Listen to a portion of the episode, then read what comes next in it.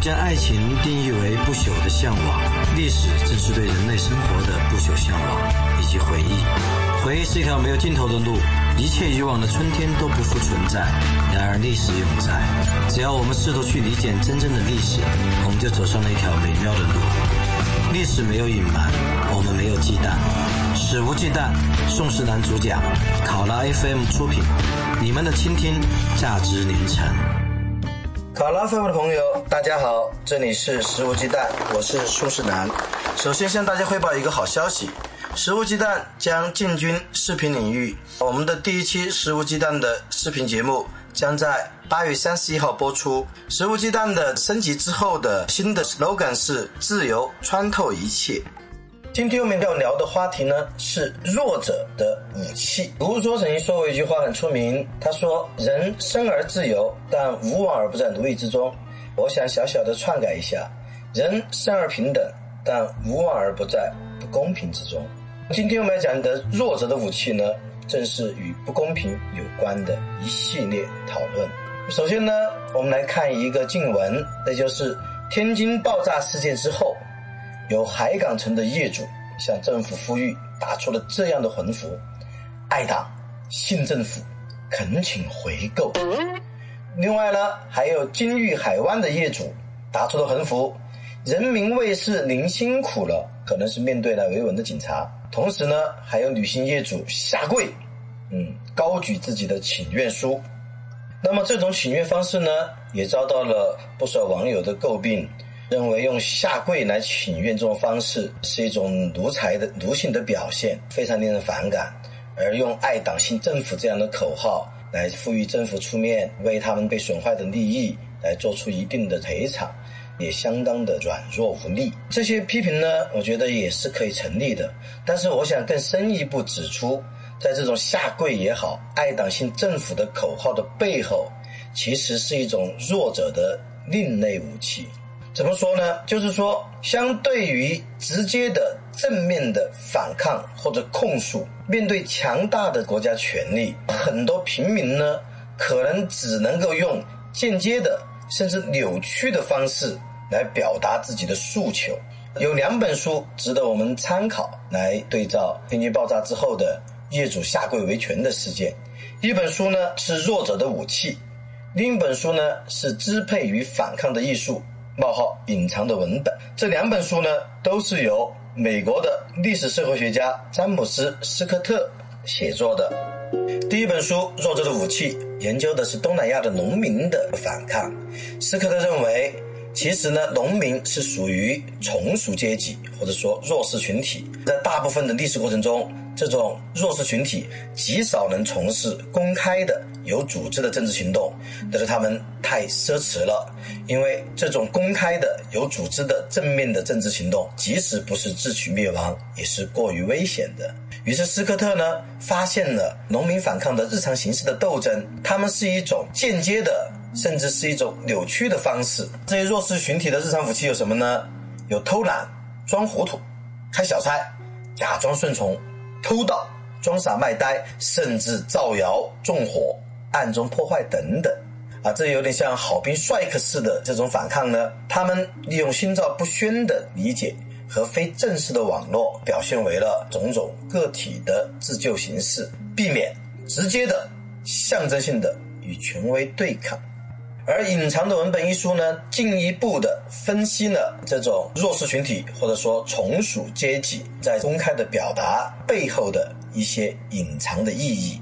首先呢，这种公开的话语并不表现弱势群体真正的观念，它可能只是一种策略。也就是说，海港城业主爱党信政府这样的口号，很可能并不表现他们真正心中所想，而只是一种策略。其次呢，在一定程度上，支配者或者说统治阶级也会意识到公开的文本只是一种表演，他并不相信。换言之呢，党和政府其实也并不真正相信海港城业主他是要爱党信政府，金玉海湾的业主他是真正的要感谢人民卫士。然后第三个呢，就是公开的文本的真正意义是有问题的。它表明，在权力关系中，关键的表达和关键的角色是由伪装和监视扮演的。进一步说，公开的这种抗争文本会因为统治者和从属者双方的利益而达到沉默的共谋。也就是说，海港城业主假装爱党新政府，而党和政府呢也假装相信他们是爱党新政府的啊，并不是要正面反抗。于是呢，这种公开的文本就表现的变成了一种仪式。这种下跪也好，横飞也好，变成一种仪式，而且呢是一种伪装的仪式。双方心照不宣，达成了一种某种意义上面的沉默的共谋。啊，党和政府呢不会将他们绳之以法，而这些业主呢也不会对党和政府的合法性进行正面的抗争乃至冲击。不过在我看来呢，这种隐藏的文本也好，弱者的武器也好。那么在当下社会呢，其实能够起到的维权作用是非常非常少的。也就是说，你用这种扭曲的表达，其实并不能获得正当性，然后呢，也很可能并不能获得直接的按照你所渴望、所盼望得到的正义或者利益的补偿。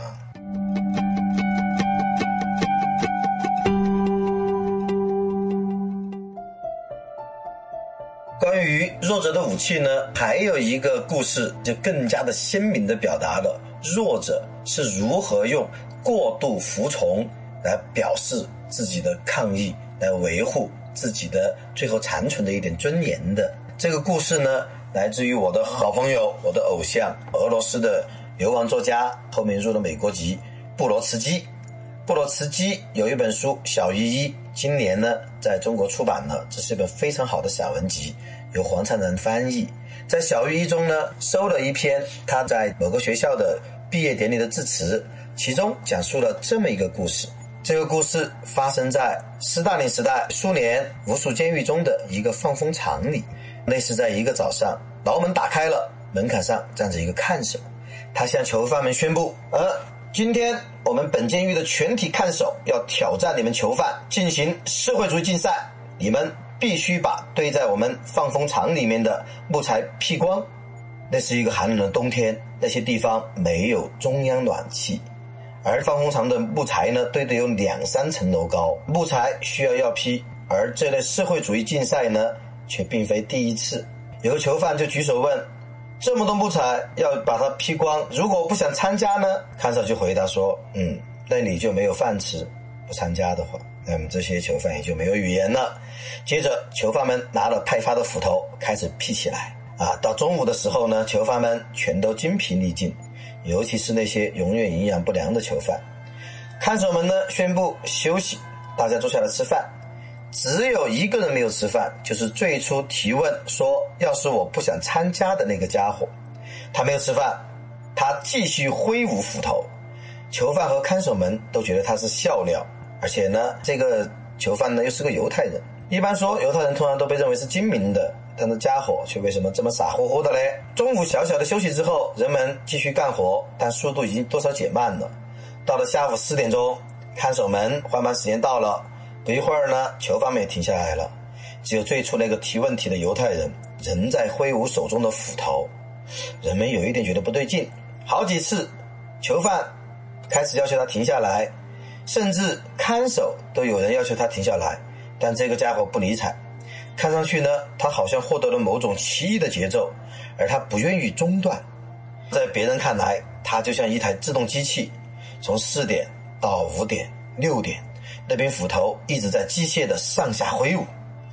这时候呢，看守和囚犯们认真的看着他，他们脸上那嘲弄的表情呢，也渐渐变得先是迷惑，继而恐惧。直到晚上七点半，那个家伙才停下了手中的斧头，蹒跚地走进了牢房，倒头便睡。那么此后呢？至少在他以后做到的时间里，再也没有人号召看守与囚犯进行社会主义竞赛。尽管木材堆得越来越高，托洛茨基他分析了无止境的劈柴的囚犯的所想和他这个行为的意义。他认为这个年轻的犹太人。他是非常熟悉登山宝训中的话。说到登山宝训呢，可能许多人都知道登山宝训中的某一句话叫：“若是有人打你的右脸，那么你应该把左脸转过来由他打。”这句话非常著名。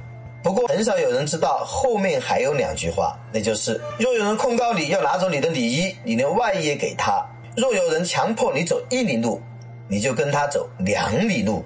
托洛斯基分析呢，我们要把三句话连在一起看。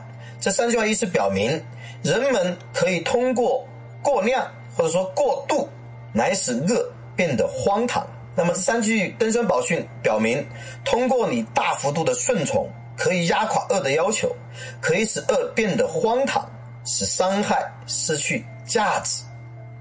也就是说，他打你右脸，你把左脸转过来由他打；他要拿你的里面的衣服，你外衣也给他；他强迫你走一里路，你就跟他走两里路。就像犹太的囚犯做的一样，他要你劈柴劈到下午四点，那你就劈到晚上七点半，而且永不休息。通过这种过度的服从呢，他并不是意图要启动这个伤害者或者说敌人的内疚感，因为这种伤害者和敌人他很少有内疚感，他而是要将被伤害者的所有的行为以及这个加害者的行为。让它变得没有意义。你说打我右脸吗？现在把左脸给你打，有什么意思呢？你不拿里面的衣服吗？我连外衣也给你。你要强迫我走一里路，我就给你走两里路。总之，我要用我的夸张的、过度的这种服从，让你明白，你的这种强迫其实是没有意义的。而用我这种过度服从，甚至是过度受害的表现，我仍然有强大的精神力量，甚至是反抗的力量。布鲁斯基讲这个故事呢，让我想到小时候我们班上有一群小孩犯了错误。他们犯了什么错误呢？他们居然溜到一个实验室里去偷了酒精灯，然后呢被活捉了。大概有三四个同学。于是呢，他们就必须要在全班同学面前做检讨。第一个上去的人也是为首的人做检讨，哇，做的非常非常的夸张。他痛骂自己是畜生啊，用最尖刻、最恶毒的语言谩骂自己。然后呢，讲到最后，居然在讲台上打起了自己的耳光，还痛哭流涕，所有人都惊呆了，包括要求他做检讨的班主任。那么后面的三个同学呢，也因此并没有做检讨，这个事情也不了了之。整个检讨会呢，在一种非常奇怪的氛围中结束了。后来我问这个同学，我说你呀，为什么要在讲台上做检讨的时候表现的这么夸张啊？你哭啊，打自己耳光啊，这些，然后骂自己是畜生啊，这些东西，这跟我们传统的这个检讨方式好像这个差别很大。一般来讲，就深刻认识自己错误，以后绝不再犯那一类的就行了。干嘛要用这些方式呢？然后这个同学说：“你真是一个傻叉。”他说：“如果我用传统的方式啊，说认识到自己错误，我以后绝不再犯了，那不就是真正在进行检讨了吗？而我现在，我骂自己是畜生，我打自己耳光，我甚至哭得鼻涕眼涕一笔抓，那谁都知道我在表演，那么谁都知道我不是真正在检讨。那么老师要求我当众做检讨的这些事情呢，那么也就变成了一个喜剧。那总之，我其实是不检讨的，我就用我这种夸张的、扭曲的检讨方式。”其实来完成了一次对要求我检讨的这种强迫的方式的一种反抗，但这大概应该不是他的原话，他大概的意思是这样，而我事后呢，现在呢。如此来转述他的话，其增加了我自己的分析的。那么在我看来，这个做检讨的同学跟那个劈柴的犹太人一样，他也是用过度的服从，甚至用带有夸张的表演式的这种过度服从的方式，其实在表示我是有尊严的，我并不真正服从你。你要叫我劈柴啊，我劈，但我并不是因为你的命令劈啊，我是因为我心里憋住一股气，我要用这种非常非常夸张的，乃至于超越人类极限的方式。来表现我自己劈柴的这个狠劲，而在做检讨的呢，也用这种非常夸张的乃至扭曲变态的这个检讨方式来表示，我其实并没有被你老师所征服，我也并没有真正的在检讨，我只是在一种表演而已。我表面上是羞辱自己，实际上我羞辱的是检讨这种形式，我羞辱的是老师对小孩子强迫当做检讨的这种行为。嗯，弱者。用这种方式，其实达成了一种尊严的维护或者部分维护，而且呢，对强者形成了一种强有力的挑战和蔑视的姿态。那么，在布鲁奇的文章中，他最后结尾还说：“他说，人们总是有一种希望，那么就是受害者永远会比恶棍更富有发明才干，更富有独创思想，更富有进取心，因此，受害者也许有胜利的机会。”那我很喜欢这一段话，我也希望在未来中国更多的这个受害者，那么他们应该更富有发明才干，更富有独创思想，更富有进取精神。他们有各种更有创意的、更加有鲜明姿态的方式，更加有张力的这种抗争或者抗议，来最终来博得、赢得一次胜利的机会。好，本期食物鸡蛋就到这儿了，下期食物鸡蛋将在周日播出。我们的主题是中国。古代好声音考，它是一次比较有趣的音频节目，也是比较应景。因为周五就是今天，就是中国好声音，宋世南也就为你们做一次中国古代好声音的趣味考据。今天就到这儿结束了，嗯，我们周日再听。十五鸡蛋，我们不听不散。